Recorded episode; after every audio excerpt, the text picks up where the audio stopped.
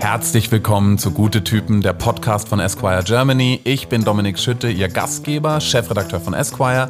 Und hier interviewen wir regelmäßig Menschen, die wir super finden und die uns inspirieren.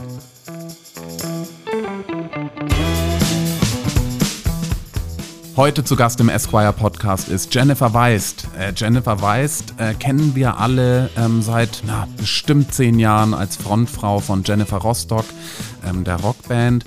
Die Band ist aber gerade, ja, wie sagen die fünf das, pausiert, würden wir sagen. Und Jennifer macht ihr eigenes Ding gerade, ein Soloprojekt unter dem Namen Jen Iver. Aber ich bin heute nicht allein. Neben Jennifer Weiß ist heute ähm, wieder mal Philipp Köpp bei mir im Podcast. Ich bin Philipp, Redakteur bei Esquire und besonders gespannt auf die Folge und das Gespräch, weil Jennifer Weiß mein großes Teenie-Idol über Jahre hinweg war. Nicht zuletzt, weil ich mir damals dieselben Piercings wie sie habe stechen lassen. Mal gucken, was sie zu sagen hat. Man sieht noch, äh, man sieht noch kleine Einstichlöcher. Ähm, ich kann es bezeugen. Es wird auch Thema im Podcast sein. Wir freuen uns riesig drauf auf Jennifer Weiss bei Esquire im Podcast.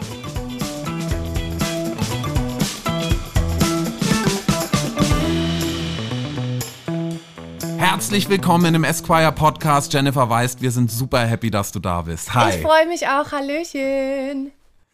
Wir sind wahnsinnig gespannt. Du hast ein neues Solo-Projekt. Ich habe es gerade schon gesagt und wir haben uns lange Gedanken über die erste Frage gemacht. Die erste Frage lautet: Wann geht's nackt auf Tour? Oh, wow. Also das ist ja mal. Geil, oder? Ne? Wow. Ja, äh, dazu Geil. muss man natürlich sagen, äh, du bist jetzt kein Shovi, sondern äh, die Tour heißt Nackt auf Tour. Ne? Das muss man ja vielleicht noch mal kurz sagen, nicht, dass du da Kleine jetzt doof bei wegkommst, ne, bei der ganzen Geschichte. Ja, die Tour ist nackt auf Tour und wenn alles klappt, gehen wir natürlich äh, Mitte März auf Tour und wenn es nicht klappt, müssen wir es natürlich noch verschieben, aber das hoffen wir nicht. Das hoffen wir nicht, aber wir müssen das bald, wird es entschieden. Ähm, ihr wisst ja selber, wie es aussieht. Ähm, äh, sehr, sehr viele KünstlerInnen und Bands müssen derzeit immer mal so ein bisschen verschieben. Ähm, wenn wir es spielen können, ja, wenn das geht, mit der Auslastung, die wir haben, dann machen wir das natürlich. Und ich würde mich wahnsinnig freuen. Ich habe nämlich schon vier Jahre nicht mehr auf der Bühne gestanden. Ich habe richtig Bock, ne? Ich habe richtig Bock. Wirklich. Das, das Album wird dann schon auf jeden Fall in der Welt sein. Ich glaube, 18. Februar ist angepeilt. Ähm, und ähm, es sind ja auch schon ein paar Songs und ein paar Videos in der Welt. Ähm, jetzt kommt auch tatsächlich der nächste Satz, wo ich, ähm, das ist echt lustig, weil ich dieses Wort praktisch nicht mehr verwende, außer für meine kleine Tochter, nämlich das Wort Mädchen, ja. Das hast du aber, ähm, das hast du aber praktisch aus der aus der Grabbelkiste geholt, wenn man so will, und ownst es. Ist es so, ähm, und halt auch mit Lucy Electric zusammen, was natürlich geil ist, die hat vor, ich weiß gar nicht genau, wahrscheinlich so ungefähr 20 Jahren einen, einen riesen Hit ähm, äh, hatte. Ist es so ein Ermächtigungsding, dass, dass ihr euch das Wort krallt und das gehört weiter uns und wir können damit machen, was wir wollen? 1994 ist der Song rausgekommen, Mädchen von Lucy Electric. 1994, es ist so krass. Ähm, und natürlich heißt der Song Mädchen, Mädchen und nicht Frau, Frau, weil wir natürlich den Song aufgreifen. Äh, früher, ich habe das schon echt äh, öfter jetzt mal gesagt, weil das ist total crazy, aber ähm, äh, persönlich verbindet mich mit dem Song einfach sehr, sehr viel. Als ich zehn Jahre alt war, habe ich im Cluburlaub mit meiner Mama auf einer Mini-Playback-Show diesen Song gesungen. Und ich glaube, dass es so meine erste Berührung mit Feminismus war. Auch wenn ich, als ich zehn war, den Begriff noch nicht kannte und auch noch nicht gebraucht habe. Ja, aber früher ging es natürlich äh, mehr darum, was dürfen Frauen sagen, was dürfen Frauen sich nehmen, wie offen dürfen sie über ihre Sexualität sprechen. Heute äh, ist es zweifelsohne der Fall, dass äh, Frauen viel offener über ihre Sexualität sprechen können. Es ist äh, nichts mehr Neues, wenn man äh, sagt, ich habe den Typen angesprochen, ich nehme mir, was ich möchte. Ja, ähm, aber wir merken trotzdem, also als ich dann mit Lucy gesprochen habe, äh, immer wenn man ein Remake von einem Song machen möchte, muss man ja auch mit den Autoren sprechen. Und so kamen Lucy und ich dann zusammen. Und dann haben wir uns ganz, ganz lange darüber unterhalten, was hat sich eigentlich äh, ähm, seit 1994, seit der Song rausgekommen ist, geändert? Äh, wie ist das Thema Gleichberechtigung vorangetrieben worden? Und äh, wir haben gemerkt, ja, so viel hat sich gar nicht geändert. Ne? Wenn man mal guckt, sind wir noch ziemlich weit von wirklicher Gleichberechtigung der Geschlechter entfernt. Ne, schauen wir äh, den Gender Pay Gap an, schauen wir den Artikel 219a, schauen wir die MeToo-Debatte an, dann sehen wir, da ist noch ein ganz schönes Stück zu tun und deswegen war es an der Zeit, diesen Song irgendwie in die Neuzeit zu holen. Und in der Neuzeit ist eins der großen Probleme, dass ich sehe, ähm, sexualisierte Gewalt, sexuelle Belästigung. Ähm, und deswegen wollte ich darüber schreiben das habe ich dann auch getan. Und ähm, Lucy war, als ich das erste Mal mit ihr telefoniert habe, sehr, ähm, ja, sie wollte, also sie wollte erstmal, sie war sehr distanziert und hat sich erstmal angehört, was ich damit machen will, weil man muss äh, wissen, dass in der Vergangenheit sehr, sehr viele Firmen, sehr, sehr viele KünstlerInnen, Bands zu ihr gekommen sind und gesagt haben, ich würde gern was mit dem Song machen. Aber dann hauptsächlich wegen der Zeile, weil ich ein Mädchen bin. Und Lucy und ihr Bandkollege, also die AutorInnen, haben das alles abgesagt, weil sie gesagt haben, das entspricht einfach nicht unseren Vorstellungen. Und deswegen bin ich umso stolzer, dass ähm, das, was ich aus dem Song machen wollte und jetzt auch gemacht habe, Lucys Vorstellungen entsprochen hat und sie dann auch gesagt hat, ich erfülle dir mein, deinen Wunsch, denn das war mein größter Wunsch, dass sie mit auf den Track kommt. Ähm, und ja, ich bin dabei und ich finde, dass. Und auch im Video mit auftritt, ist ja auch, ist ja auch ein großer, ist ja auch ein Schritt für sie bestimmt. Ne? Auf jeden Fall. Und ich glaube, sie hätte sich auch für niemanden sonst sonst nochmal auf diese Schaukel gesetzt. Ich bin äh, sehr froh, dass ich sie dann nochmal irgendwie drauf gekriegt habe und wir irgendwie den Tausch gemacht haben und ich mich quasi auf die Schaukel gesetzt habe und somit gesagt habe, so, unsere Generation ist jetzt dran, was zu bewegen. Und ähm, ja, ich, ich hoffe, das haben wir mit dem Song so ein bisschen getan. Und dieses, ich sage jetzt mal, Manifest gegen sexualisierte Gewalt ist ja bei dir nichts Neues. Es ist ja, ich erinnere mich an ich glaube, eine deiner bekanntesten Punchlines war damals in Hengsten. Ich glaube nicht, dass mein Körper meine Waffe ist. Ich glaube nicht, dass mein Körper deine Sache ist. Das war ja was, was ihr schon viel, viel früher irgendwie propagiert habt und euch da ganz klar positioniert habt in der ganzen Debatte, wo die Debatte noch gar nicht so präsent war, vor allem in kommerziellen Medien. Ja. Ja, absolut. Also äh, da hat man schon gemerkt, also ich, ich glaube, ich will schon seit seit ich 25 bin, äh, will ich eigentlich das Projekt Gen Iva schon machen.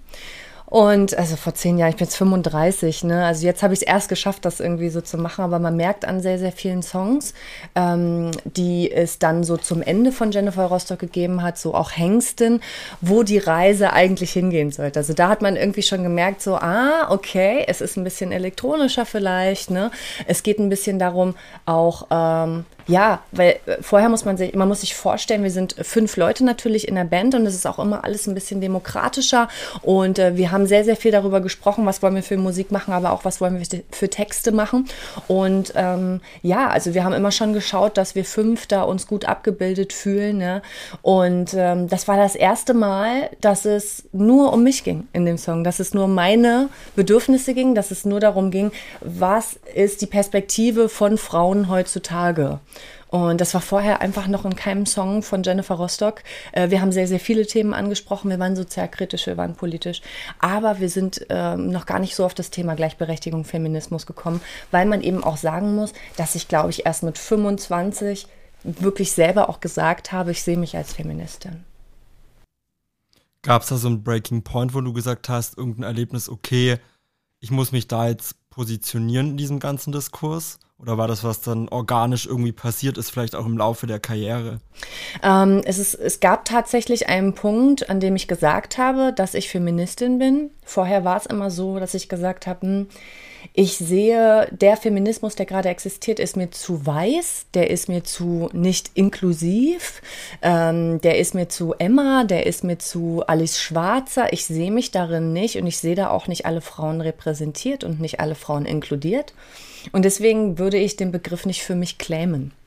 Und äh, das habe ich sehr lange gesagt. Ich habe gesagt, es bräuchte was Neues, bräuchte einen neuen Begriff, Neofeminismus oder was auch immer, ja.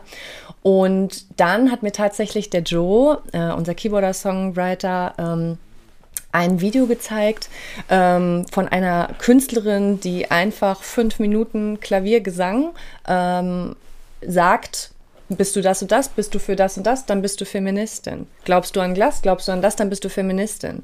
Und ich habe dann irgendwann verstanden, dass es nicht darum geht, einen neuen Begriff zu finden, sondern zu sagen, ich, wir claimen diesen Begriff äh, äh wieder für uns, wir nehmen uns den. Und das ist einfach alle, alles schwarzer, es, äh, äh, ihr inkludiert eben nicht alle Frauen, ihr seid transfeindlich, ihr seid äh, homophob, äh, das, was ihr macht, ist kein wirklicher Inklusionsfeminismus, ähm, denn ihr ja, inkludiert einfach nicht alle Frauen und deswegen dürft ihr den Begriff nicht mehr für euch verwenden und wir sagen das wieder. So, also äh, und, und letztendlich ist es halt eine Begebenheit gewesen, das eine Video, das ich gesehen habe. Aber das heißt nicht, dass dieses Video irgendwie alles geändert hat. Du wachst ja auch nicht, du, du schläfst nicht eine Nacht, wachst auf und bist woke. Ne? Also ich lerne die ganze Zeit immer wieder dazu und auch ich ähm, äh, und ich bin 35, ist es immer wieder so, dass ich äh, manchmal was sehe, Äußerungen tätige oder so, wo ich denke, ja, also das ist vollkommen in Ordnung. Und dann merke, sag mal,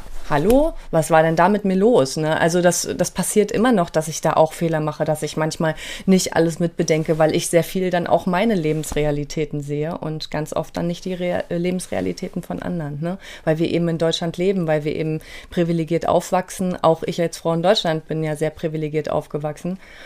Und ja, also das passiert immer noch und ähm, ich bin da einfach froh um alle anderen so in meiner Umgebung, ähm, die da auch immer wieder sagen, ey Jennifer, mh, mm, das war nicht so cool, ey, das musst anders sagen oder so, ne? Und die da äh, nicht so hart rangehen und sagen, äh, so, du bist gecancelt, sondern die sich halt die Mühe machen, einem auch immer wieder Sachen zu erklären. Was hältst du oder wie wertest du Männer, die sich Feministen bezeichnen? Wir brauchen Männer, die sich als Feministen ja. bezeichnen. Also nur wir Frauen schaffen das nicht alleine. Das ist immer das Problem, dass es ähm, wir brauchen immer die Gegenseite, um aus diesem Problem wieder rauszukommen. Ne? Das Patriarchat ist irgendwie schuld an der äh, Nicht-Gleichberechtigung, aber wir brauchen eben die Männer, um da wieder rauszukommen. Ne? Ähm, die Ungleichheit zwischen Schwarz und Weiß erfordert auch, dass äh, die weißen Menschen irgendwie sagen, so, äh, ey, wir müssen da raus, wir müssen Allies sein, wir müssen unterstützen, was können wir tun und so weiter. Und hier ist es eben auch der Fall. Und ich, ich glaube, dass ähm, genau diese Frage sich ganz, ganz viele Männer stellen. Ey, darf ich überhaupt sagen, ich bin Feminist? Was ist das, wenn ich, was, was mache ich, wenn ich ein Feminist bin? Was muss ich sagen? Was darf ich nicht? Was darf ich machen? Was nicht? Ähm, und ähm, ich glaube, oder ich wünsch, ich würde mir wünschen, dass viel weniger Männer sich darüber so Gedanken machen und auch wirklich selbstbewusst als Feministen auftreten würden. Das würde ich mir total wünschen, weil wir das einfach brauchen im Feminismus, ja, und für die Gleichberechtigung. Was glaubst du, wie lange die harten Abwehrschlachten äh, der Männer noch ähm, zu schlagen sein werden, die sich schlicht und einfach bedroht fühlen, die ihre Pfründe äh, schwinden, ihre Fälle davon schwimmen, was, äh, was weiß ich. Also das sind ja wirklich ähm, zumindest in, in, in unserem Eindruck, unserer Arbeit, in dem, was wir tun, ähm, wird, wird auch die, die, die Abwehrschlacht immer schwieriger, immer, immer einsamer, immer ähm, unpopulärer. Ähm, glaubst du, dass sich dadurch was ähm, radikalisieren könnte weiter noch oder glaubst du, dass das einfach nur eine Frage der Zeit ist? Ist eine Frage der Zeit, aber ich, wenn ich wüsste, welche Zeit, ja, also ich habe es ja vorhin gerade erzählt, als wir es ähm, über den Song Mädchen hatten, der ist 1994 rausgekommen und wenn man guckt, so viel ist da nicht passiert, ne? Und es sind so viele Jahre ins Land gegangen. Und ich weiß nicht, ob es, weil jetzt kommt zum Beispiel eine Generation Feministin nach, boah, geil. Also muss ich sagen, die sind so krass und die sind so geil dabei und so woke zu einer Zeit. Ich meine, die sind dann 16, 17 und ich denke so, pff, zu der Zeit, da habe ich noch gar nichts verstanden. Da war ich noch gar nicht da. Ne? Da hat mich sowas noch gar nicht interessiert. Da hat mich politisch nichts interessiert. Da war ich auch nicht gesellschaftskritisch. Da habe ich mir sowas gar nicht reingezogen. Da war für mich so Party und wie sehen meine Nägel aus und so. Aber ansonsten und Boys. Ansonsten war da noch nichts irgendwie für mich äh, Thema. Ne? Also deswegen, da kommt jetzt so eine ganz ganz äh, neue, junge, feministische Riege an den Start und ich zähle total auf die. Ne? Und ähm, ich, klar, äh, äh, können sich immer weniger Männer irgendwie dagegen wehren, aber weißt du, wie häufig ich noch Videos sehe von. Ach, von Männern, die sich hinsetzen und immer noch den gleichen Stuss erzählen, ähm, weil sie sich in ihrer Machtposition angegriffen fühlen wie vor 30 Jahren. Das ist es eben auch, weißt du. Und wir sehen auch ganz häufig nur unsere Bubble. Meine Bubble ist auch aufgeklärt. Also alles, was ich bei Instagram sehe und alles, was ich mir bei YouTube reinziehe und die Podcasts, die ich höre, die sind alle aufgeklärt. Ja, aber was ja, ist? Nee, deswegen habe ich ja gesagt. Deswegen, ich glaube, dass ähm, ich glaube, dass es da ähm, die Gefahr geben könnte, der man dann begegnen muss, also das ist ja, ähm, äh, kann man ja nicht so richtig helfen, äh, dass sich da was radikalisiert. Also dass eben sogar, dass eben die verbliebenen Jungs, sei es so dieses Incel-Dasein, dieses der einsame Junge, der sich irgendwie auch aus dem Fortpflanzungsgame verabschiedet hat, weil er sich von der Welt nicht mehr verstanden fühlt, bis zum, ähm, bis zum mächtigen Mann, der, der halt erst recht radikale Entscheidungen trifft, ne? Also, dass sich da was radikalisiert, könnte ich mir vorstellen. Das könnte eine ganz schöne Gefahr auch sein, der man begegnen muss. Ja, das kann ja immer sein. Ne? Durch Corona haben sich auch viele Menschen radikalisiert. Ich glaube, wir dürfen nicht aufhören zu reden, miteinander zu sprechen. Wir dürfen nicht aufhören aufzuklären. Äh, wir dürfen nicht uns auch radikalisieren, weil sich andere radikalisieren. Ich glaube, das ist halt so das Wichtigste, was es da, glaube ich, zu sagen gibt. Ähm, und ansonsten, tja, also ich glaube, die, die Arbeit weiterzumachen, ähm, ist so das, das Hauptding. Ne? Ich meine, was, was, was sollen wir sonst gucken? Wir können auch nicht in die Zukunft gucken. Wir können nicht sagen, wann ist das Ganze, wann ist es vorbei? Wann haben wir die Gleichberechtigung? Oder ähm, hilft es uns überhaupt, wenn so viele Frauen in Vorständen sitzen? Reagieren die dann nicht für das Patriarchat, ähm, nehmen die nicht die gleichen äh, Strukturen an und so weiter. Das ist alles, ja, ich, ich sehe das, ich lese das, ja. Äh, und man kann auch nur sagen, ja, okay, wir versuchen da irgendwie äh, dagegen zu wirken. Aber wenn wir in die Zukunft gucken könnten, du, ich sag's dir, das wäre das wäre fantastisch. Dann könnten wir auch wissen, wann das Corona-Ding jetzt hier vorbei ist. Aber es ist halt, ja, hoffen wir das Beste. ja. Du hast vorhin gerade so die junge Generation angesprochen. Und wenn ich so ein bisschen an meine Teenagerzeit zurückdenke, ich bin jetzt 26 und ihr wart so die Band damals. Also wenn du willst mir an die Wäsche im Club kam, völlige Eskalation, keiner konnte sich mehr halten so. Ähm, was meinst du, warum wart ihr damals so bei den, ich sag mal, 15, 16, 17-Jährigen so wahnsinnig erfolgreich und seid so krass durchgestartet? Das ist eine gute Frage. Weiß man immer, warum man erfolgreich war? Hm. Ich habe eine Idee, aber ich würde erstmal gerne wissen, was du glaubst. Also ich kann dir das nicht sagen. Das ist wahrscheinlich eine Kombination aus sehr, sehr vielen Sachen. Ne? Also erstmal kamen wir, glaube ich, mit einem Musikstil wieder, der so im Kommen war. Das war so neue, neue deutsche Welle. Dieses, die Art, wie ich vielleicht auch gesungen habe und mich auf der Bühne gegeben habe, dieses Kieksen, aber auch äh, dieses Schreien, dieses Unbeschwertsein, dieses aber auch einfach, ich habe ja auf der Bühne nur geschrien. Ich habe ja eigentlich die Leute, ich habe alle Leute nur angeschrien. Ich war äh, wahnsinnig frei, ich war wahnsinnig wütend aber auch. Und ich glaube, dass das eine Art, dass ich so eine Rebellion verkörpert habe, die, die Teenager einfach zu der Zeit auch gespürt haben und wollten. Ne? Also zu meiner Zeit war es dann vielleicht die traurige äh, Rebellion mit Kurt Cobain und Nirvana. Ne? Und zu der Zeit, als wir dann gekommen sind, war es dann vielleicht diese Rebellion, wo ein bisschen geschrien wurde, wo einfach, wo man wütend war, wo man Sachen angesprochen hat, aber gleichzeitig auch irgendwie ja offen. Ne? Ich hatte einen Minirock an auf der Bühne. Äh, ich habe mich, ich habe mich gebückt. Ich habe meine Brüste gezeigt. Ich war einfach sexpositiv. Ähm, und dann kommt natürlich die, äh, die Musik dazu. Ne? Und die fand ich hat auch bei uns irgendwie immer Rebellion geschrien. Und äh, die hat auch immer was ausgesagt. Wir waren, äh, haben uns nicht gescheut davor, bestimmte Themen anzusprechen und uns politisch zu sein und gesellschaftskritisch zu sein. Und das hat auch wahrscheinlich sehr viel damit zu tun. Ich glaube, in erster Linie waren wir einfach eine Liveband und ich glaube, wer uns mal live gesehen hat, der fand uns immer gut. Was glaubst du? Das Jetzt kommst du. Es geht tatsächlich mit meiner These einher. Ich habe das Gefühl, meine Generation, die Mit-Endzwanziger, sind wahnsinnig politisch und ihr wart so die deutsche Band, die nichts im luftleeren Raum gesehen hat. Irgendwie war bei euch alles politisch mal offensichtlicher, so wie die AfD, mal ein bisschen subtiler, aber es war immer ein politisches Statement dabei. Und ich glaube, die Leute haben sich so ein bisschen gehört gefühlt bei euch. Gerade so die Linksliberalen, die irgendwie mit dieser Boomer-Generation einfach nicht zurechtgekommen sind. Ähm, die haben irgendwie so eine Plattform bei euch gefunden. So ging es mir zumindest damals. War so Rebellion und da ist auf einmal eine Band, die Gas gibt und die uns irgendwie zuhört. Ja.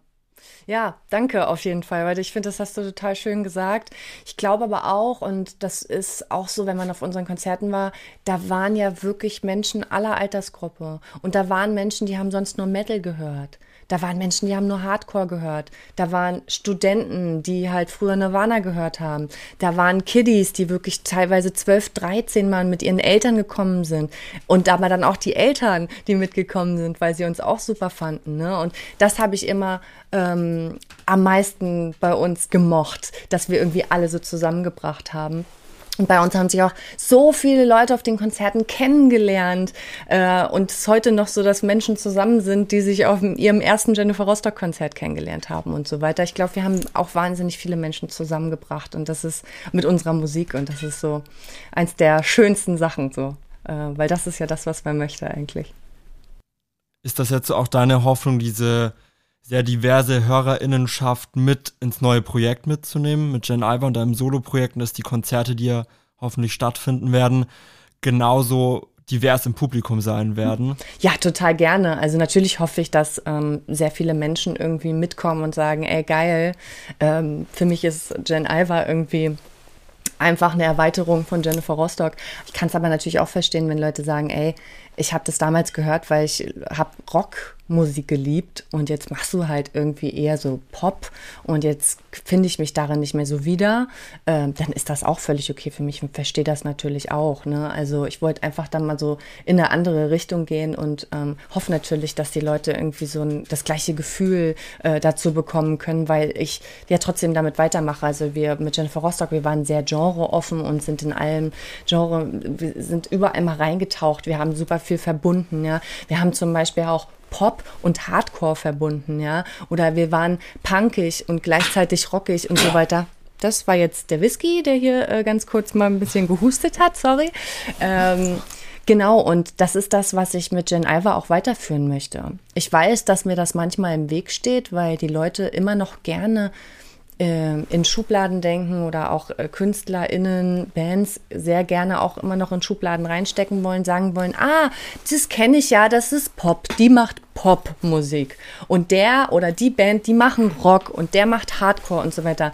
Und das steht mir ganz häufig im Weg, weil dann äh, ein paar Leute sagen, ja, ich mag nur den Song und andere Leute sagen, ach, ich mag nur den Song. Aber es fällt mir super schwer oder es, es würde mir super schwer fallen zu sagen, ja, gut, dann mache ich jetzt äh, nur noch Popmusik und alle Songs hören sich so an wie halb so ich oder so, ja, weil immer Songs einfach das bekommen sollten, was sie brauchen. Und das merke ich erst beim Schreibprozess. Und das kommt auch aufs Thema an, es kommt auf meine Stimme an und so weiter. Und deswegen äh, möchte ich gar nicht aufhören damit. Und ich, ich will irgendwie Genres zusammenbringen und so. Und ich finde, das kann man nicht trennen. Und ich finde, das ist eins der schönsten Sachen in der Popmusik, dass man so viel vereinen kann und dadurch halt äh, auch ganz viel Neues daraus entsteht.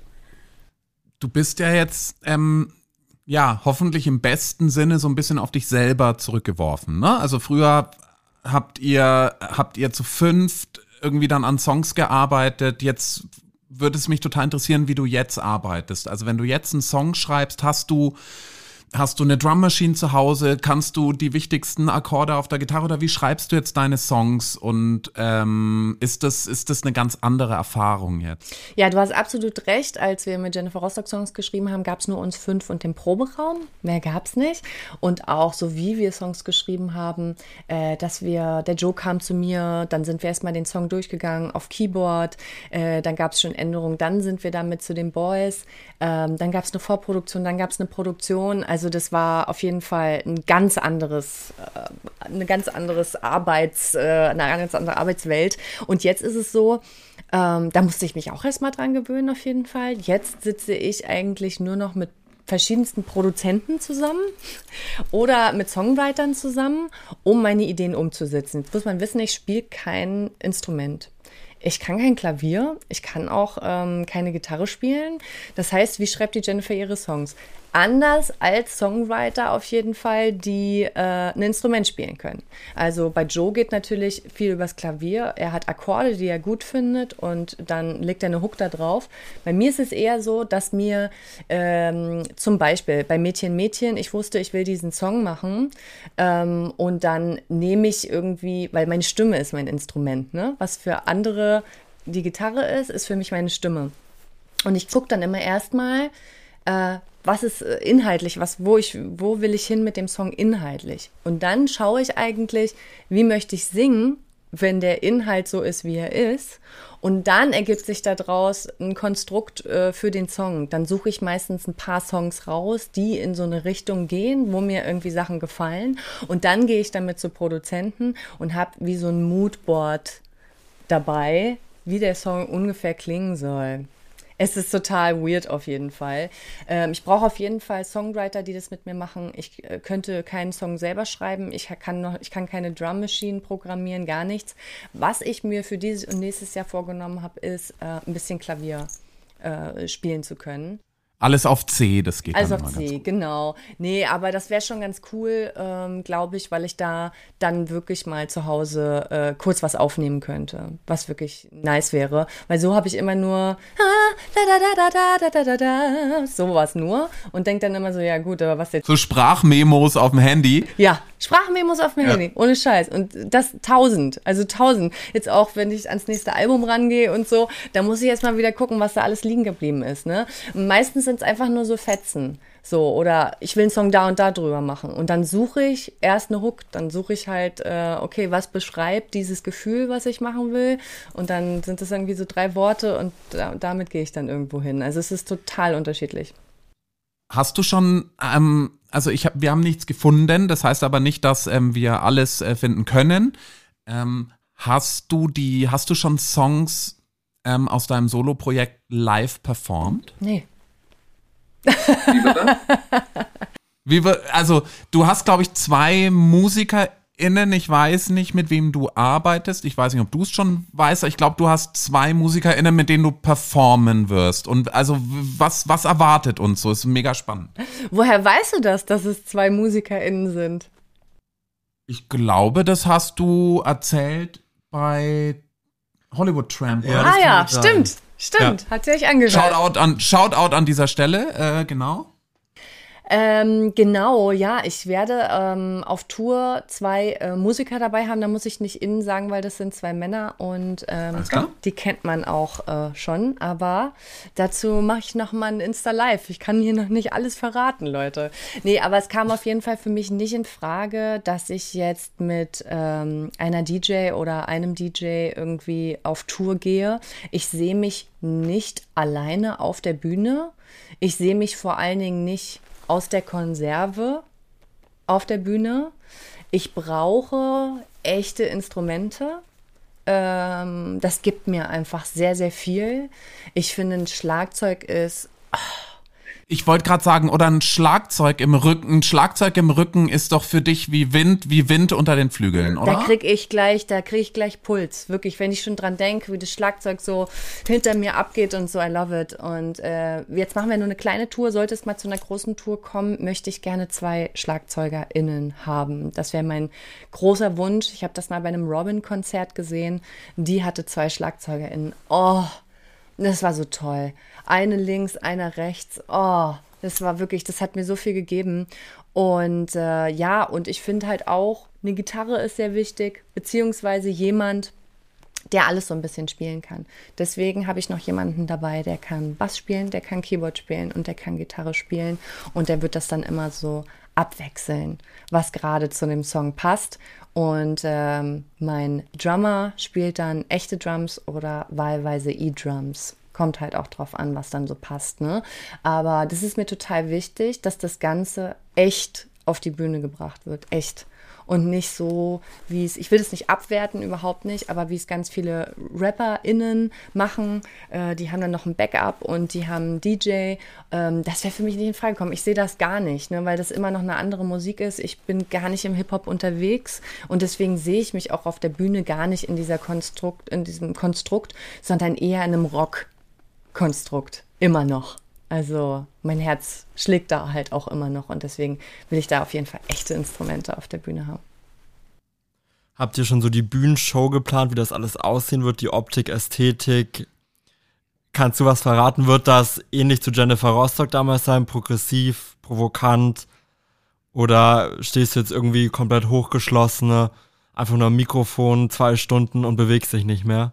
Nee, kann ich gar nicht. Ich weiß gar nicht, wie sowas gehen soll. Das Einzige, was ich gesagt habe, was ich weglassen möchte, ist zicke, zacke, zicke, zacke, oi, oi, oi. Ich möchte das nicht mehr. Ach, schade. Das möchte ich nicht mehr. Das ist für Jennifer Rostocks cool und so, aber das ist das, was ich einfach nicht mehr möchte. Aber ansonsten, ähm, ich, das bin ich ich habe ja keine Rolle gespielt bei Jennifer Rostock auf der Bühne. Ne? Ich habe ja nicht gesagt, so und jetzt schlüpfe ich mal in die Rolle der Sängerin von Jennifer Rostock und jetzt geht's mal los, sondern ich bin Jennifer auf der Bühne.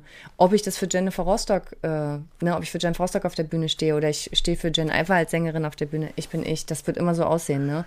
Und äh, äh, wollte ich gerade fragen, ist es jetzt genauso? Also ist jetzt auch keine Rolle, weil du hast ja echt dein Style ist ja ganz anders, deine Outfits sind ganz anders. Findest du? Dein Style ist schon anders, finde ich, als Jen Iver. Und, und sag mal, also, vor zehn Jahren, wie sahst du da aus? War dein Style da vielleicht auch ein bisschen anders als heute? Ich habe, glaube ich, uniformene Pullis getragen. Insofern, ich bin, glaube ich, das falsche Beispiel. Philipp war, Philipp, war dein Stil anders? Ja, ich war eher, ich war Jennifer Rostock früher. Ich glaube, man entwickelt sich einfach ja. über die Jahre automatisch. Und ich habe jetzt nicht gedacht, so, jetzt finde ich mal aber meinen Style so. Ich glaube, das passiert dann immer so, ähm, ja, weil man einfach irgendwie Bock hat, auch sich mal anders zu sehen. Ne? Bei Mädchen Mädchen ist es ja zum Beispiel auch so, äh, ich meine, das sind Stereotype, die ich da verkörper jetzt 30, 30 verschiedene äh, Stereotypen so ungefähr, ne? Ja, genau. Vier, ne? Aber das bin, deswegen, das bin ja gar nicht ich, ne? Aber was findest du ist jetzt äh, vom, vom Style her anders bei Jen Iver? Weil ich finde, ja gut, was habe ich gemacht bisher? Pressefotos eigentlich nur. Davon hat man jetzt ein paar gesehen. Sonst?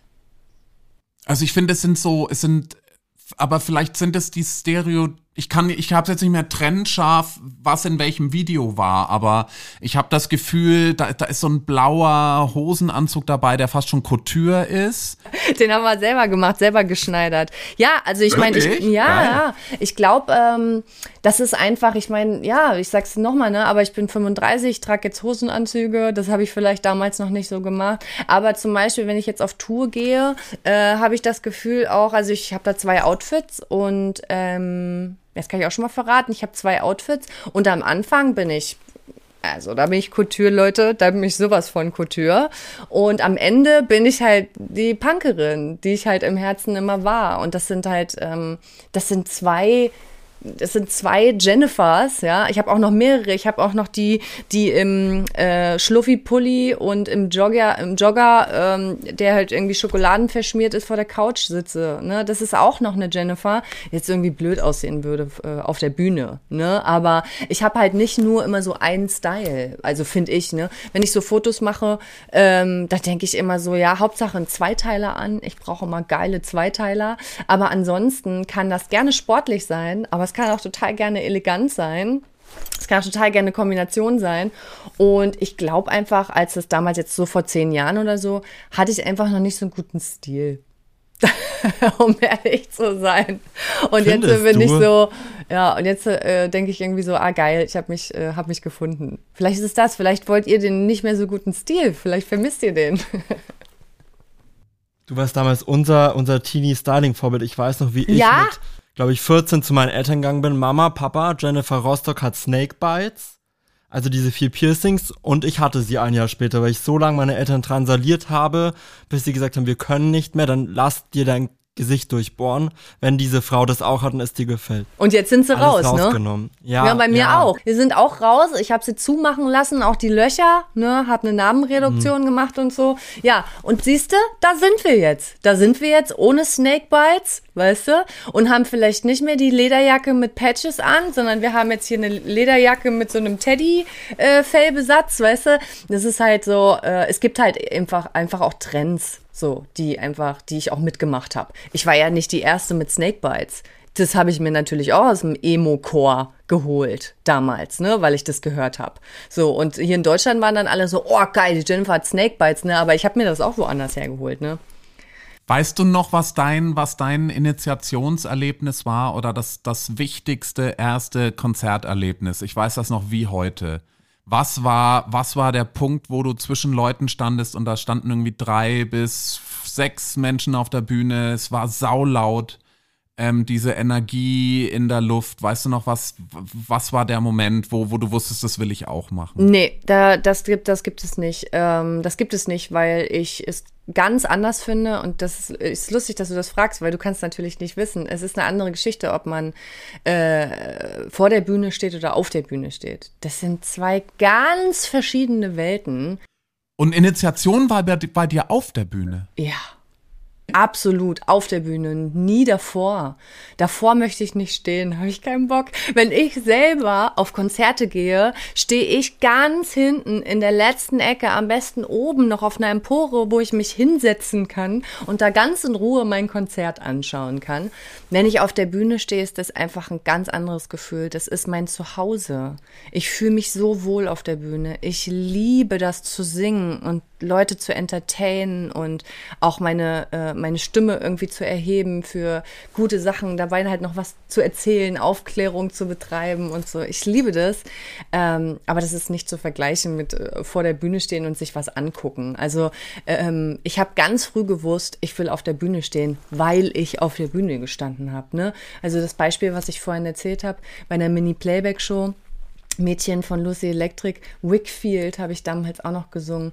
Äh, das habe ich auf der Bühne dann performt und dann sitzen da irgendwie 200 Cluburlauber aus Deutschland ne, und sind so, das hat sie gut gemacht, also kannst du nicht sagen, mal, das war gut. Und dann ähm, finde ich, fand ich das toll. Oder ich habe äh, bei uns im Jugendhaus äh, Karaoke gesungen zum Beispiel auch ganz viel äh, und habe dann äh, Evanescence zum Beispiel früher immer total viel gesagt. I'm so tired of being here. Sowas. Und dann kamen Leute zu mir und haben geweint und haben gesagt, wie schön ich das äh, gesungen habe und dass es die total berührt hat. Solche Momente, solche Momente, die sind konserviert und solche Momente haben dazu geführt, dass ich immer wieder auf die Bühne gegangen bin und ähm, ja, nicht vor der Bühne stehen. Das, wie gesagt, das kann man nicht, das kann man nicht vergleichen. Was war deine, was war deine harte Schule als Frontfrau? So was für die Beatles der Star Club in Hamburg war, was für Bruce Springsteen irgendwie die Clubs in Asbury Park waren, ähm, äh, so die, die, die Schule des, des Frontfrau-Lebens. Wo, wo bist du gereift? Waren es kleine Clubs mit Jennifer Rostock ganz am Anfang? Ja, absolut. Also äh, gerade nach dem Bundesvision Ey, wir sind so viel unterwegs gewesen. Wir sind die ersten zwei Jahre so viel unterwegs gewesen, dass wir mehr unterwegs waren als zu Hause. Das war krass. Und wir haben in kleinen Clubs, wir haben in Jugendhäusern gespielt, wir haben in den kleinsten Kaschemmen gespielt und dann wurde es immer größer, nach und nach. Und ich habe wirklich das Gefühl gehabt, dass wir jeden einzelnen Zuschauer uns wirklich vor der Bühne abgeholt haben und dass alle, die jemals bei unseren Konzerten gewesen sind, immer geblieben sind und immer weiter mit uns gegangen sind, immer weiter mit uns gewachsen sind. Und es war das Schönste für mich zu sehen. Und jetzt ist es halt auch so, dass ich denke, dass viele, die jetzt irgendwie in die Musikszene reinkommen und sofort so groß sind, das ist, finde ich, so schade für die, weil die das nie mitkriegen werden. Die werden nie auf so kleinen äh, Bühnen spielen. Meinst du jetzt so gemachte Stars oder meinst du zum Beispiel oder meinst oder meinst du so Fernseh-Casting-Show-Stars? Nee, zum Beispiel, äh, nee, einfach Leute, die jetzt dann in das Game gesteppt sind und sofort wahnsinnigen Riesenerfolg hatten. Das gibt's ja. Das muss ja gar nicht gemacht sein. Also ich gönne denen das äh, äh, volle Sau. Nee, es geht einfach nur äh, darum, dass wir uns wirklich jeden einzelnen Zuschauer erspielt haben und wirklich in den ganz kleinen Clubs angefangen haben und es wirklich eine harte Schule war, weil wir teilweise Konzerte gespielt haben, wo die uns bespuckt haben, wo sie uns beworfen haben mit Sachen, wo sie uns nicht haben wollten und wir trotzdem dort gespielt haben, ja, und trotzdem da irgendwie was daraus mitgenommen haben. Und äh, diejenigen, die heute äh, ja in die Musik Musikszene kommen und dann das erste Album und es ist sofort riesengroß, äh, die haben gar nicht mehr die Möglichkeit oder vielleicht wollen sie es auch nicht, auf so kleinen äh, Bühnen zu spielen und dieses Feeling zu haben, äh, 200 Leute da zu haben und nicht 20.000 weil das was ganz anderes ist, weil du dich von dem Publikum komplett, ich habe auch schon vor 20.000 Leuten gespielt, äh, du kannst dich von dem Publikum komplett abgrenzen. Du stehst da nicht mit denen. Du stehst auf der Bühne und die Leute sind auch da. Aber wenn du willst, dann siehst du niemanden. Du bist nicht mit denen. Du kannst die nicht erreichen. Du kannst ihnen nicht die Hand geben. Die sind sechs Meter weg von dir, wenn das, wenn das reicht. Du musst gar keinen Kontakt zu denen haben. Wenn du aber vor 200 Leuten spielst, dann bist du mitten drin statt nur dabei. Du bist richtig. Ich habe manchmal Konzerte gespielt, da hatten wir da hat uns nur ein Wellenbrecher getrennt. Und ich stehe dann die ganze Zeit auf dem Wellenbrecher und bin in den Leuten drinne. Ich habe mich über die tragen lassen. Ich bin, ne, ich wurde hochgehoben von denen und so weiter. Das ist, ein, das ist eine ganz andere Sache, von der man so viel lernt und auch so, ich habe da, ich bin so demütig auch deswegen, weil ich das erleben durfte. Es ist wirklich was ganz, ganz Besonderes, finde ich, von unten anzufangen und dann vor 6000 Leuten zu stehen, vor 7000 Leuten zu spielen, wie wir es zuletzt auf der Tour 2018 gemacht haben. Und da ist man echt so, wow, da erinnert, mich, äh, erinnert man sich dann, woher kommt man und wo ist man jetzt gelandet. Und das macht mir Gänsehaut. Das ist wunderschön. Also YouTube ist ein wahnsinniger Fundus, auch um, um äh, euch über die Jahre einfach auch teilweise echt super schlechte Qualität der Aufnahme und Ton, aber wirklich frühe Sachen von euch zu sehen und dann auch, wie ihr als Band reift und so. Und es gibt ähm, es gibt eine ganz tolle ähm, Serie von, von Videos das, ähm, und da sagt, glaube ich, ich glaube, dein Keyboarder sagt, dass er irgendwann das erste Mal ähm, nüchtern den, den Gig mitgespielt äh, hat und danach ein bisschen deprimiert war, weil er dich fragte, glaube ich, spielen wir immer so schlecht? Oder? Ja, ich glaube, das war unser, das war unser Basser, äh, der erstmal nicht mehr wusste, ob wir schon gespielt haben nach dem Konzert. Meinte so, oh, ich bin so fertig, haben wir schon gespielt? Sag ja. Und dann hat er die Aufnahmen des Konzerts gesehen und hat er gesagt, oh, ich bin total enttäuscht. Spielen wir so schlecht. Und habe ich gesagt, ja, ich weiß auch nicht, ja. Deswegen manchmal bin ich auch, frage ich mich, warum sind die Leute zu uns gekommen? Weil wir haben wirklich sehr oft sehr schlecht gespielt, ja. Und es gibt ja auch irgendwie, gab, oder bis vor ein paar Monaten, Jahren gab es es auch noch, Jennifer Rostock total besoffen in Ulm, wo ich irgendwie, war wirklich so dicht, ja, und habe nur Leute irgendwie voll gequatscht, fünf Minuten, es, es wird gar nicht gesungen, es wird gar nicht gespielt, ich erzähle einfach nur Scheiße, ich be beleidige Leute und so weiter, das ist alles gewesen, ja ich bin auf viele Sachen auch gar nicht stolz, die man dann so auf der Bühne gemacht hat und so, ne? Ja, wir waren echt sehr viel betrunken am Anfang. Und es liegt daran, dass wir einfach, ey, ey, wir haben unser Rockstar-Leben gelebt, ey. Wir haben es so richtig abgefeiert. Wir konnten es nicht glauben, dass das passiert. Aber reichen wir die Frage an die Peer Group weiter. Philipp, warum bist du denn dann hingegangen? Es war schon schlecht, oder? Gib mal zu. Nee, es war nee, schon nicht ich, das ich beste fand schon Konzert. Immer, dass du Echt? Doch, ich fand schon immer, dass du Siehst du, stimmlich und das sehr, sehr bestätigt, warst. das bestätigt, ähm, bist du Musiker? Äh, ich war auf einem äh, musischen Gymnasium, acht Jahre, würde ich mal kurz gern Saxophon, Klarinette und Blockflöte. Okay, weil wir haben immer gesagt, wir glauben, dass es so ist, dass die Leute, die vor der Bühne stehen, gar nicht beurteilen können, ob wir gut gespielt haben oder nicht. Weil die hören gar nicht, dass der Basston jetzt falsch war oder dass jetzt ein völlig falsches Solo gespielt wurde oder was auch immer. Du bist voll in dem Moment drin und bist so geil, das macht so Spaß hier. Wow! Und feierst so dich ab in dieser Szenerie und so. Und vielleicht hast du gar nicht mitgekriegt, dass wir schlecht gespielt haben. Nee, und du bist dann auch irgendwie so in der Mute. Das war ja auch immer dieses Publikum, das da da war. Das war so null aggressiv. Ich finde, das ist ja bei Konzerten immer ganz schwierig, gerade wenn du so Testosteron-Tobis, jetzt nichts gegen den Namen Tobi, aber vom Phänotyp her jemanden hast, der immer so ganz massiv ist und dann rumschupft und so. Und wenn du irgendwie mittendrin bist und irgendwie geschupft wirst, dann holt dich wieder jemand hoch und es war so sehr freundlich alles und du hast dich so selbst als Teenager wohlgefühlt irgendwie. Und ich glaube, das hat mitgerissen. Dann waren es die Songs tatsächlich auch am Schluss einfach. Ich glaube, irgendwie, das waren Songs, die Melodien sind reingegangen, das waren Ohrwürmer.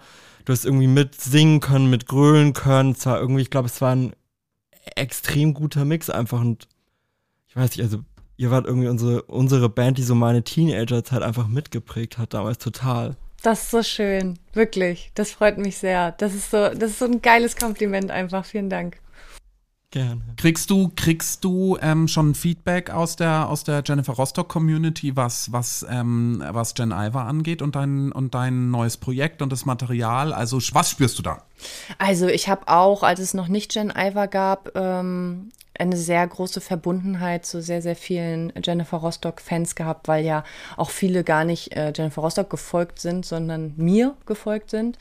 Ähm, und ich habe sehr viel Kontakt immer noch äh, mit den krassesten äh, Fans von Jennifer Rostock, die uns wirklich seit früher einfach immer unterstützt haben.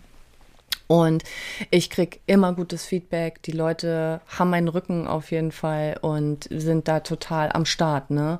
Ähm, deswegen, also und denen ist es auch egal, was jetzt für ein Genre ist. Die würden da sein, wenn ich weiter Rock machen würde. Die sind aber auch da, wenn es jetzt eher poppiger ist. Und die sind auch da, wenn ich Sprechgesang mache. Und die sind aber auch wieder da, wenn ich dann wieder schreie und so ein bisschen Hardcore mit reinmache, weil die fühlen das. Die fühlen, äh, die fühlen einfach meine Gefühle, die ich dabei habe und sind einfach so Fans von mir und meinen Aussagen, die ich tätige und meiner Person, für was ich stehe.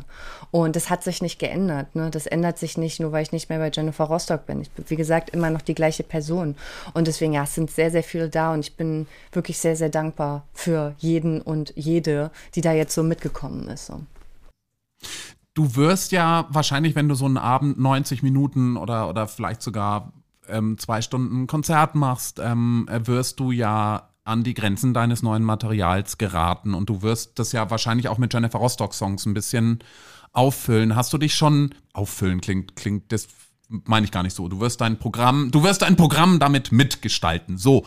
Und hast du dich schon entschieden, ob du ähm, richtig, richtig umarrangierst? Ähm, oder ob du den, den ursprünglichen Songs relativ treu bleibst, aber natürlich mit anderen Musikern die Songs performst. Ähm, du meinst die Jennifer Rostock Songs jetzt nur? Genau, also wenn du jetzt halt als Jen Iver Jennifer Rostock Songs spielst, wirst du die, wirst du die stark verändern oder nur soundlich ein bisschen anpassen? Na, es ist ja auch so, dass sich alle Songs immer so ein bisschen, oder wir haben ja auch mit Jennifer Rostock immer so alle Songs ein bisschen verändert, weil das muss man einfach, um sie bühnentauglich zu machen. Ne? Führt keinen Weg dran vorbei, so, ne? Ähm, und deswegen werde ich mit Jen, mit Jen Iver Songs machen. Das werde ich auch mit Jennifer Rostock Songs machen. Ähm, ich, ich glaube, im Moment sind vier Jennifer Rostock Songs dabei, gar nicht so viele weil ich einfach sehr, sehr viele eigene Songs spiele. Es sind ja auch 13 Songs auf dem Album, muss man sagen. Ähm, und für eine kleine Tour ähm, stehe ich auch nicht zwei Stunden auf der Bühne. Ähm, das ist gar nicht möglich bei diesen kleinen Bühnen. Da tropft es schon von der Decke. Das ist richtig heftig. Also da ist es äh, genug, wenn man äh, eine Stunde 30 äh, maximal auf der Bühne steht. Das ist einfach so. Ähm, und ja, genau. Also ich werde alle so ein bisschen umarrangieren, aber ich bin auch immer, also ich weiß natürlich auch, wie es ist, wenn man äh, Fan ist und äh, man will die Songs einfach eigentlich so hören, wie sie auf der Platte sind. So, man will da hier keine großen äh, Spirenzien da haben, weil wir mitsingen können und man will nicht die, die ganze Zeit denken, was ist das denn jetzt für ein Part, den kenne ich ja gar nicht. Und was das, hä, warum haben sie denn das jetzt so umgebaut? Oh, jetzt kommt ein Medley, okay. Also ähm, wir haben immer schon so viele Songs auch gelassen, wie sie sind, äh, in ihrer ihrer äh, äh, Form, weil ja, man dann einfach auch an diejenigen denkt, die es dann hören. Ja. Gibt so einen Song aus dem Geneva-Album jetzt, auf den du dich am allermeisten freust, ihn zu performen, wo du sagst, habe ich so krass Bock drauf einfach? Ähm, Uh, hey, das, das ist total gemein, weil ich finde echt, ich habe da ein grandioses Album gemacht. Also ich bin so stolz auf mich und meine Producer und meine Songwriter ist so Knaller. Es ist genauso geworden, wie ich mir es vorgestellt habe. Und deswegen ist es auch echt so schwierig für mich zu sagen, auf welchen Song freust du dich am meisten? Also, ähm, ja, ich freue mich auf, ich freue mich wirklich auf besonders die Singles, die ich rausgebracht habe, weil das für mich halt auch einfach die krassesten Songs sind. Und es gibt aber auch zum Beispiel einen Song, den ich jetzt gar nicht äh, performe auf der Bühne, weil es einfach nicht passt für mich und weil es einfach wahnsinnig emotional ist. Und ich erinnere mich daran, dass es bei Jennifer Rostock auch häufiger so Songs gab, wo ich gesagt habe, kann ich nicht, ich kann es nicht live machen, weil ich äh, bin dazu sehr emotional behaftet und ich komme dann noch nicht ran. Und ähm, ich hoffe, dass diese Songs, die ich jetzt nicht spiele, äh, dass ich sie irgendwann äh, vielleicht spielen kann, weil das ist das, das Schöne, wenn man das irgendwie als Artist dann auch ein bisschen überwinden kann, sich von dieser Emotion zu lösen äh, die man eben ganz oft ja hat. Ich meine, darum geht's einfach. Ne? Ich will diese Emotionen einfangen in dem Song und ich will sie irgendwie nach außen tragen, aber manchmal ist es so persönlich, dass man es dass man's nicht hinkriegt. Das würde nicht gehen. Das heißt, du spielst aber den Song, den ich ja wahnsinnig spannend finde, inhaltlich Ich ficke jeden, ne? Ja, sicher. Den wirst du spielen? Ja, den werde ich spielen, auf jeden Fall. Ich liebe den Song, ich liebe den Song. Weil den finde ich ja so, der ist so extrem relevant, gerade wenn es um gesellschaftliche Diskurse geht. Wir hatten ja vorher schon das Thema Feminismus und auch so ein bisschen Misogynie angeschnitten und es ist ja immer noch diese These, Männer nehmen, Frauen geben. Männer sind die dominanten, aktiven, Frauen sind die devoten, passiven. Deswegen müsste ich gefickt und werden, ne? Das ist uns genau, allen klar. Und du sagst so, ja, ich ficke jeden hart, zart, kurz, lang, so. Du ballerst ja so richtig raus die Punchline einfach. Ja, ja, dafür habe ich auch auf jeden Fall viel kassiert, so, ne? Also ah, äh, dafür haben, also es ist so viele haben mir geschrieben, auch ähm, ja, natürlich auch Frauen internalisierte äh, Misogynie wieder, äh, die einfach gesagt haben, oh Gott, du sollst nicht rappen, es ist so richtig schlimm und Igitt, wie vulgär und so. Und dann hören sie sich aber KIZ an, wie die alle ficken, weißt du? Oder ähm, wie Mütter gefickt werden oder so. Das ist dann kein Problem, aber wenn Frauen das sagen, das ist ein absolutes Problem. Und wenn auch wenn Frauen das sagen, die so dem Schönheitsideal entsprechen, sage ich mal so, dann wird das noch geduldet. Wenn es aber Frauen gibt, die vielleicht nicht so dem Schönheitsideal entsprechen und die dann auch noch sagen so, ich, ich ficke jeden, ich nehme mir, was ich will, da gibt's natürlich sehr viel Gegenwind. Das ist, das ist ganz normal. Damit habe ich auch gerechnet, dass dann einfach Leute sagen, nee, der Song ist einfach scheiße. Ähm, Verstehe ich auch. Es ist absolut kein Problem. Und natürlich wusste ich, äh, wenn ich den Song rausbringe, werde ich mich wieder dieser Diskussion stellen müssen, dass ich doch, äh, dass ich äh, sowas Vulgäres sage. Ich werde auch ständig gefragt, warum es unbedingt nötig ist, dass ich so viel über äh, Polyamorie spreche.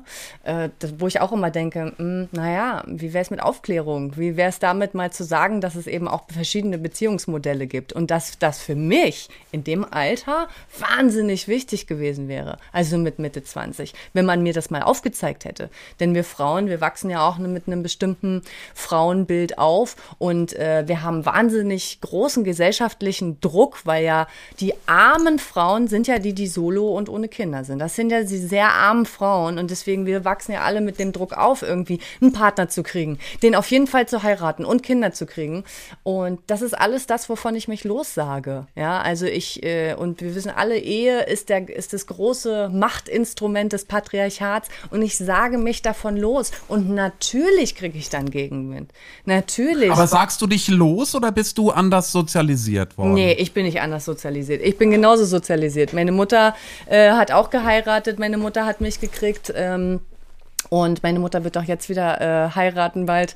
Ähm, und ich bin genauso aufgewachsen wie jede andere Frau auch, nämlich mit dem Gedanken, dass es nichts anderes gibt, wonach wir ähm, äh, Strive for, wie, wie heißt es auf Deutsch? Oh Gott, jetzt fange ich schon so an, die Deutsche. Genau, streben, streben genau, wonach wir streben sollten. Das ist das Glück, das ist unsere Erfüllung als Frau, Kinder zu kriegen und so weiter. Also das hatte ich auch noch internalisiert bis ich so 23 war. Dann habe ich so einen Typen kennengelernt, der, mit dem ich meine erste offene Beziehung geführt habe.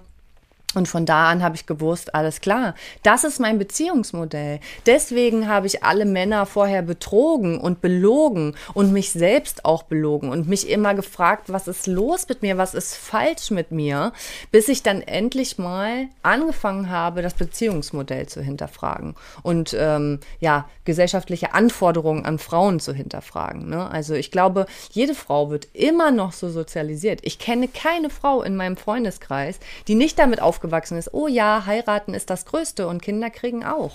Und dann muss man das erst für sich halt irgendwie rausfinden und manche finden es nie raus. Wisst ihr, wie viele Frauen mir jetzt schreiben, hey, ich bin 53 und ich finde es total toll, was du machst und ich stecke in der Ehe fest, aus der ich nicht mehr rauskomme?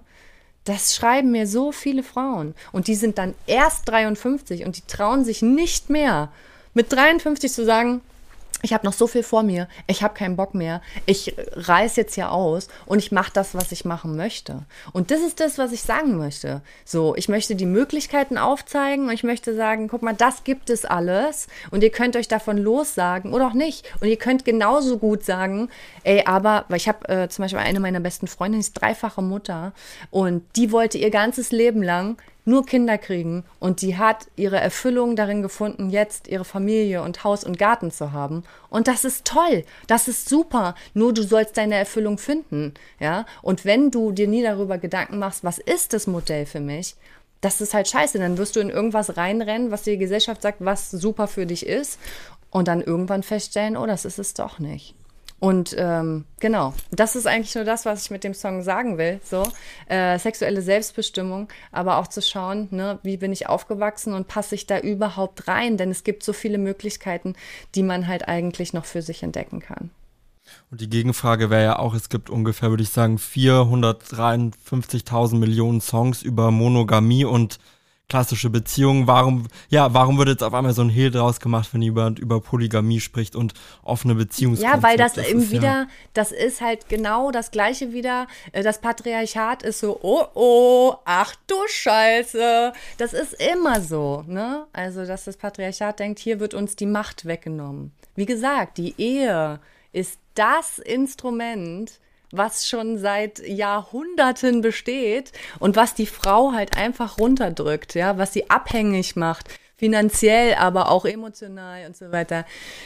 Ja, Ehe, Leute, davon können wir jetzt nicht anfangen. Ey, das ist wirklich, also da, das ist, das ich, ich werde nicht, ich werde nicht heiraten im konventionellen Sinne auf jeden Fall nicht. Ich werde keine Kinder bekommen und ich werde, glaube ich, immer in offenen Beziehungen leben. Sage ich jetzt, kann sich auch noch mal ändern, ja, aber und darüber werde ich immer singen. Darüber werde ich immer singen, weil das so vielen Mädchen und Frauen schon geholfen hat, weil ich so gutes Feedback bekomme. Und dann scheiße ich auch drauf auf äh, die, die mir schreiben, Jennifer ist vulgär. Oh, nee, das finde ich nicht gut, wenn du das sagst, weil sie einfach nicht verstehen, dass Frauen auch ficken können und äh, selbst ermächtigt irgendwie sich alles nehmen können, was sie wollen und äh, selbstbestimmt durchs Leben gehen wollen. Also, ja. Wir haben eine ganz äh, wunderbare Überleitung zu Life in Balance, finde ich. Die erste Frage wäre nämlich, ähm, was, also wo findest du in deinem Leben die Balance? Ne? Ganz einfache Spielregel, du musst dich nicht für einen der beiden ähm, Begriffe entscheiden, aber die erste Frage ist Gegenwind oder Rückenwind? Ähm. Was gibt dir mehr? Ja. Also natürlich ist äh, Rückenwind total super, wenn man äh, Leute hat, die seinen Rücken haben, wenn man immer, ähm, wenn man gesagt bekommt, ey super, hast du super gemacht, finden wir toll den Song, äh, richtig geil, dass du so ähm, da uns was aufzeigst, dass du Aufklärungsarbeit leistest, dass du gesellschaftskritisch bist, super, super, super. Leider ist es nie so bei mir gewesen dass Leute das total geil fanden, immer was ich gemacht habe. Also ich äh, glaube, ich habe äh, immer sehr viel mit Gegenwind leben müssen, was mich aber auch Gegenwind äh, verschafft immer Auftrieb. Ne? Muss man halt auch mal wissen. Die nächste Frage wäre Work hard oder Play hard? Work hard, glaube ich. Ne? Work hard, aber da auch wieder, also Play hard verstehe ich gar nicht in dem Zusammenhang. Was heißt denn Play hard? Ja, das Leben genießen, ne? Ah. Hart arbeiten oder hart spielen? Ja, spielen finde ich irgendwie einen komischen Begriff. Also da ist halt auch wieder Work-Life-Balance. Gibt's als Selbstständige nicht so richtig. Ist immer Work-Work-Balance. Weil ja irgendwie, was, was will ich mit meiner Arbeit erreichen? Das ist ja hauptsächlich Selbstverwirklichung, was ich hier mache. Deswegen ist es total schwierig, jetzt zu sagen, da hört die Arbeit auf und da fängt mein Privatleben an. Ne? Also weil ich das eben alles liebe, was ich mache. Äh, ich versuche immer mehr ähm, Leben äh, außerhalb ähm, meines Jobs damit reinzubekommen, aber es ist super schwierig. Aber ich muss echt immer aufpassen, so, weil mein Körper gibt mir immer richtig krasse Signale. Ich habe dann auch schon mal einen Hörsturz. Magenschleimhautentzündung, jetzt gerade einen Monat Magenschleimhautentzündung gehabt. Und da weiß ich einfach, ja, Jennifer, du solltest öfter mal ein bisschen ruhiger machen, dich mal ein bisschen mehr entspannen, Self-Care und so weiter. Wichtiges Thema. Ja. Dave Grohl oder Kurt Cobain? Oh, das ist ja gemein. Natürlich ist das gemein. Oh, das ist ja richtig gemein. Ähm, Dave Grohl. Also sowas von safe, Dave. Du musst dich nicht entscheiden, meine Liebe. Du musst dich nicht entscheiden. Doch, ich entscheide mich aber. Doch, ich entscheide mich cool. aber, weil das ist ganz easy, weil Dave Grohl, also ich kenne einfach äh, sehr wenig Leute, die es geschafft haben, auf so einem hohen Niveau drei Bands in ihrem Leben zu haben, die so wahnsinnig erfolgreich sind der kann alles spielen. Er kann mit seiner Stimme so viel Sachen machen, zart und hart sein. Er ist eine absolute Bühnensau. Ähm, ich hab, äh, bin natürlich mit Nirvana irgendwie so ein bisschen aufgewachsen. Äh, aber auch mit den Foo Fighters, die haben meine Jugend bestimmt. Ich habe, glaube ich, sieben Konzerte auch, war ich äh, Foo Fighters. Ähm, ja, also ich habe den Menschen leider noch nie getroffen, weil wir haben uns immer irgendwie verpasst äh, mit Jennifer Rostock auf irgendwelchen Festivals. Ähm, das ist schade, aber ich würde mich immer für ihn entscheiden. Äh, und ich hoffe, ich treffe den nochmal irgendwann in meinem Leben. Hast du als großer Dave Grohl-Fan mitgekriegt, ich weiß nicht, ob man den Film schon gucken kann, aber es kommt ein Horrorfilm bald mit den Foo Fighters. Nee. Ähm, und die ziehen in eine große Villa, um das neue Album aufzunehmen und das ist ein Haunted House. Sieht, es sieht total wow. trashig aus, aber sieht, wow. schick, wir, schicken, wir schicken dir den Link zum Trailer. Sieht echt lustig aus. Ich weiß leider gerade nicht, wie ich, ich weiß nicht, kurz wieder heißt. Das ist ja, was genau, ist denn für eine ich, Geschichte? Ich, ich, ich, muss das, ich muss, ich muss den Film sehen. Die Foo Fighters im, nehmen ihr Album im Haunted House auf. Du stellst bitte ja. die nächste Frage. Ich recherchiere kurz. Piercings oder Tattoos? Tattoos. Ähm, da kann ich mich auch entscheiden, ähm, weil ich wirklich Jahr für Jahr immer weitere Piercings rausnehme. Ähm, mhm. Ich glaube, die, die jetzt da sind, die werden auf jeden Fall noch eine Weile bleiben. Ähm, und ansonsten ja, Tätowierung. Ich glaube, ich habe das aber auch, also ich bin ja sehr voll, ne? Also ich weiß nicht, ob man mhm. das sieht, ne? Aber ich bin schon Vielleicht. sehr, sehr voll und da ist nicht mehr so viel Platz. Ich habe auf dem rechten Bein noch ein bisschen und das würde ich auch gerne lassen, weil es gibt bestimmt noch ein paar Sachen, ich bin ja erst 35, die in meinem Leben noch passieren werden und dann habe ich keinen Platz mehr, um dafür ein Tattoo zu machen. Wäre ziemlich schade. Deswegen bin ich gerade so, uh, halt dich zurück, Jennifer, mach nichts mehr. Aber jetzt mit den Tattoo-Farben, ich weiß nicht, ob ihr das äh, gehört habt, mhm, dass jetzt ja. ja. auch keine Farben mehr verwendet werden dürfen und auch schwarz nur noch vier, ne? Und ich werde halt nie wieder Farben tätowiert bekommen. Ich hab's nicht, ich hab's nicht mitgekriegt, was. Schon. Farben sind jetzt verboten. Farben sind verboten, ja tätowieren zu lassen, wegen Chemikalien, irgendwie die Stoffe könnten giftig sein. Und Na, ach, da geht es darum, dass das zusammengelegt wurde mit der Kosmetikbranche und die Farben, die man zum Beispiel, wenn man Augenbrauen ähm, tätowiert hat und so weiter. Also die haben das zusammengelegt, die Tattoo-Branche mit der Kosmetikbranche und alles, was jetzt für die Kosmetikbranche gilt, gilt eben auch für die Tattoo-Branche, was überhaupt keinen Sinn macht. Weil ich meine, Tattoos und die Farben gibt es schon seit Jahrhunderten. Es hat keinem Menschen irgendwie geschadet, obwohl mich neulich eine Ärztin angesprochen hat und meinte, Weißt du denn auch, dass sich die ganzen Farben in den Lymphknoten absetzen? Ich auch gesagt, ja, äh, ja, ich lebe noch, ich bin noch da, mir ist noch nichts passiert. Ich werde mir auf jeden Fall auch noch äh, Tattoo stechen lassen. Ah, nee, ich hätte jetzt fast die gute Nachricht gleich gesagt. Ich habe gleich eine gute Nachricht für dich wegen des Foo Fighters Films. Ich habe eine Nachfrage. Du hast mal gesagt, du seist, du hast das Gefühl, du seist schon tätowiert auf die Welt gekommen. Das heißt, hat, hat die Farbe einfach nur den Weg auf deine Haut gefunden, wo die eh schon geplant war, sozusagen, oder wie? Ja, ich kann das auch ganz komisch beschreiben, aber es ist nicht so, ich, ich gucke in den Spiegel und ich sehe nie Tätowierungen, ich sehe immer meine Haut. Ne? Und das liegt wahrscheinlich daran, dass die Tätowierungen schon so lange da sind, ja. Aber auch, ähm, wir haben es fürs Artwork-Shooting haben wir jetzt alle meine Tätowierungen mal abgeschminkt und ich habe mich das erste Mal seit 20 Jahren äh, wirklich ohne Tätowierungen gesehen und das bin nicht ich. Das bin absolut nicht ich. Das sieht so komisch aus ja, als hätte man mir das irgendwie abgezogen, ne? Als wäre das halt einfach, würde ich halt so ganz ohne Haut dastehen. Also ich fühle mich wirklich, als wäre ich damit geboren worden und als hätte ich die halt einfach nur dahin tätowiert, wo sie schon vorher waren. Ich weiß, es klingt komisch, aber so, ein Gefühl. So, jetzt habe ich eine super Nachricht. Eine Woche nach dem Album von Jen Iver, am 25. Februar, kommt Studio 666 ins Kino um, Dave Grohl about his uh, horror movie It's Gonna Be Absolutely Insane. Ja, It's Gonna Be Absolutely Insane, natürlich. Also die Geschichte ist ja schon mal sowas von, wow, ey, die nehmen in einem Horrorhaus auf, wow, habe ich noch nie gehört. So, Life in Balance, Bier, Bier oder Schnaps? Oh, Bier trinke ich gar nicht. Gar nicht, What? gar nicht. Und seitdem ich jetzt die Magenschleimhautentzündung hatte, Ich glaube, ich habe noch keinen Schluck Alkohol getrunken. Ähm, ich bin ein bisschen, bin ein bisschen raus. Die, ah, die, die zehn Jahre vorher, Bier oder Schnaps? ja, die zehn Jahre vorher Schnaps, Schnaps auf jeden Fall. Aber hättest du mich gefragt, Bier, Schnaps oder eine schöne eine Weed-Zigarette, dann würde ich sagen, ey, da rauche ich mit euch hier so ein, ein, ordentlichen, ein ordentliches Horn lieber. Ja, bald, bald aus der Apotheke. Ja! Oh. Äh, Can't wait. Wir, wir, wir freuen uns. Instagram oder TikTok? Diese TikTok-Scheiße. es nervt total. Am Anfang, als mir gesagt wurde, ja, Jennifer, wäre jetzt halt cool, wenn du auch noch TikTok machst, sagte ich, ach komm, das wird bestimmt lustig. Es ist nicht lustig. Es ist einfach nicht lustig, weil, und das ist ja auch cool, ähm, dass das die, die Teens haben das ja übernommen. Ne? Ich meine, das ist eine Plattform für Leute, die sind zwölf äh, bis 25 oder so. Und das ist einfach nicht meine Plattform. Ich bin aufgewach, äh, aufgewachsen mit Instagram und deswegen ist auch Instagram irgendwie so eher mein Ding, würde ich sagen. Ja.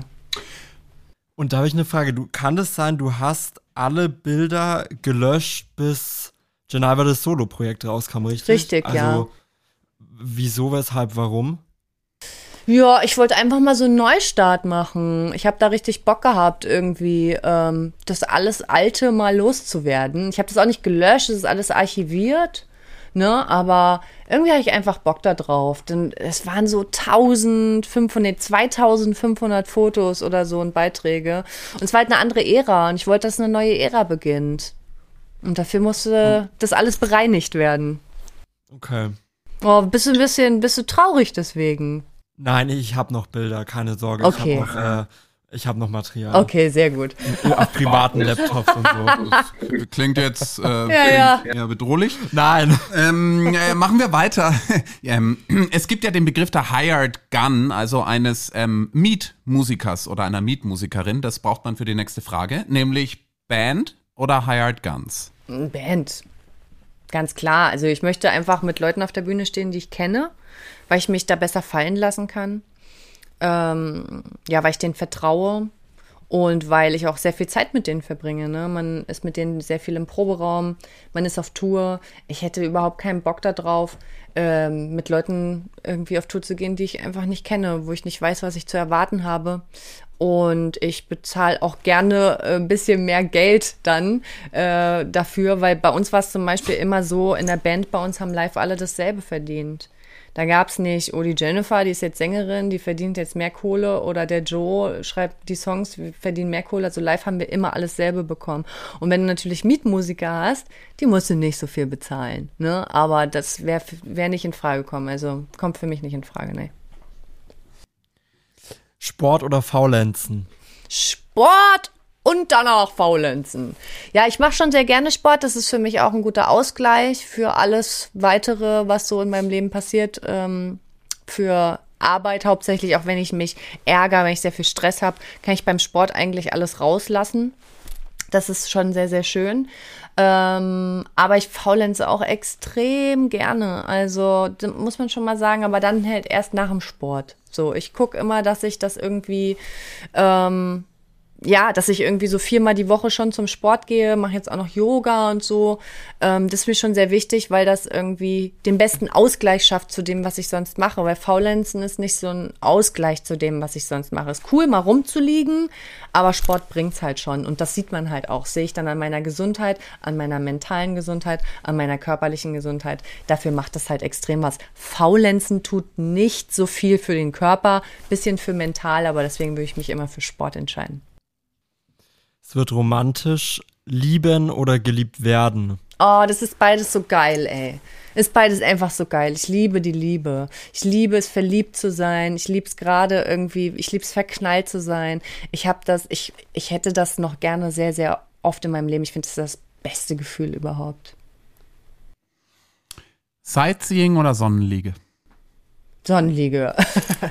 also. Endlich sagt mal jemand Sonnenliege. Ich glaube, du bist die erste nee. Person, die in diesem Podcast sich für Sonnenliege entscheidet. Ich habe den allen nicht geglaubt, dass sie irgendwie in die Kathedrale gehen, anstatt einen Cocktail am Strand zu nehmen. Ja, also Sightseeing nervt mich so hart ab. Ne? Ich habe es letztes Jahr erst wieder versucht in Kreta. Da sind wir zu irgendeinem so Hippie-Dorf gefahren. Steinhaufen. Ey, ich habe mich so geärgert. Es war so scheiße. Hab ich gedacht, guck mal, jetzt haben wir hier einen Tag Sonne haben wir hier in die Tonne gekloppt. Für so ein Hippie-Dorf besuchen. Nein, habe ich keine Lust mehr drauf.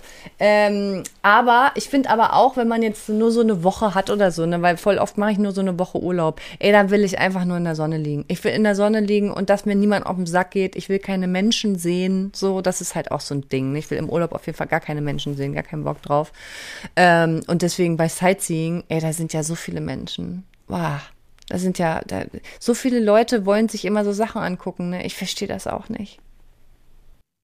Ich glaube, es ist auch dieses Phänomen, dass man dann möglichst auf Instagram zeigen will, wie, wie kulturinteressiert man ist. Dieses, ich, ja, aber weißt du, die stellen sich, aber man stellt sich dann doch trotzdem dann immer nur davor für das Bild halt eigentlich. Und die Leute, denen ist doch meistens total scheißegal, was da hinten drauf ist. Und wir kennen ja alle Instagram versus Reality, ne? Instagram, ja. ah, und dann siehst du da, wie hinten irgendwie 50 Leute anstehen, die alle gleich das gleiche Foto machen, ne? Geil. Stadt oder Land? Oh, das hat auch alles seine Vor- und Nachteile.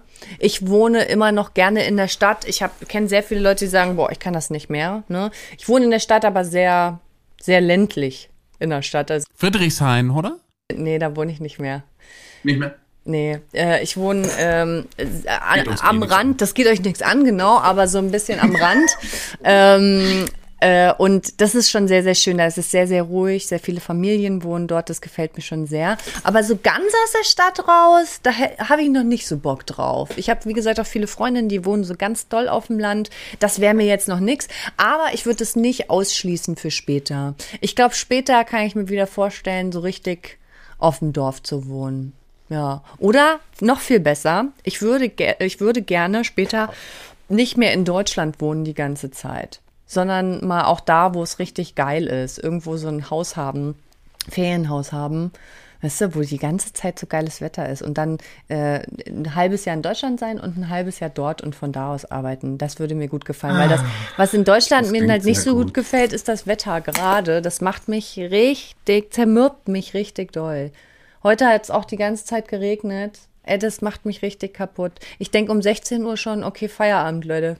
Feierabend. Ich kann nicht mehr. Wenn es draußen dunkel ist, kann ich nicht mehr arbeiten. Letzte Frage. Online oder offline? Offline. Offline. Ich, das sage ich auch immer ganz ehrlich. Wenn ich könnte, ich hätte kein Social Media. Wenn ich könnte, ich würde nicht zwei Posts am Tag machen. Aber das gehört zu meinem Job dazu und das ist auch okay, das ist auch schon lange so. Aber ich weiß, wenn ich nur Privatperson wäre, hätte ich gar keinen Bock drauf. Ich mache super gerne Fotos, ne, aber gerne für mich. Ich habe noch eine Frage, weil die haben wir immer, wenn wir Folgen zusammen moderiert haben, haben wir diese eine Frage gestellt und ich will die jetzt auch Jennifer Weist stellen. Philipp hat noch eine Frage. Du wirst umgebracht und du kannst jetzt wählen, entweder von einem Hai oder von einem Alligator. Also, ich bin nicht so der, ich wäre mal fast ertrunken, als ich noch ein bisschen jünger war. Hatte ich echt Glück, dass das nicht passiert ist. Deswegen bin ich nicht, bin ich nicht so der Wasserfreund. Ich nehme Alligator. Das ist die richtige Antwort. Du bist die Erste, die diese Frage richtig beantwortet, weil der Hai zerfetzt dich und es tut wirklich sehr weh. Und der Alligator bricht dir einfach das Genack innerhalb von zwei Sekunden und das war's. Es war die richtige ja. Antwort. Nee, Danke! Einfach Doch. über, es stimmt einfach nach wie vor nicht. ähm, der Alligator klemmt dich unter einen Baumstamm und knabbert dich über Wochen hinweg an und, der, und beim Hai stirbst du wenigstens am Strand. Okay. Nein. Na Leute, wenn Doch. ihr euch nicht einig seid, dann weiß ich auch nicht. Nee, da werden wir uns auch nicht mehr einig in diesem Leben. Aber das macht auch nichts. Wir sind, ähm, äh, wir sind Meinungs, äh, äh, ein, äh, plurale Meinungen sind hier gewollt und gemacht. Und deswegen, ähm, es kommt noch ein dickes Ende hinterher. Ähm, deine ähm, PR hat auch schon zugestimmt. Du kannst also nichts tun. Du kriegst noch den Fragebogen aus der Hölle von Esquire. Wir haben wirklich den schlimmsten Fragebogen mindestens im deutschen Journalismus. Wir hoffen sogar weltweit.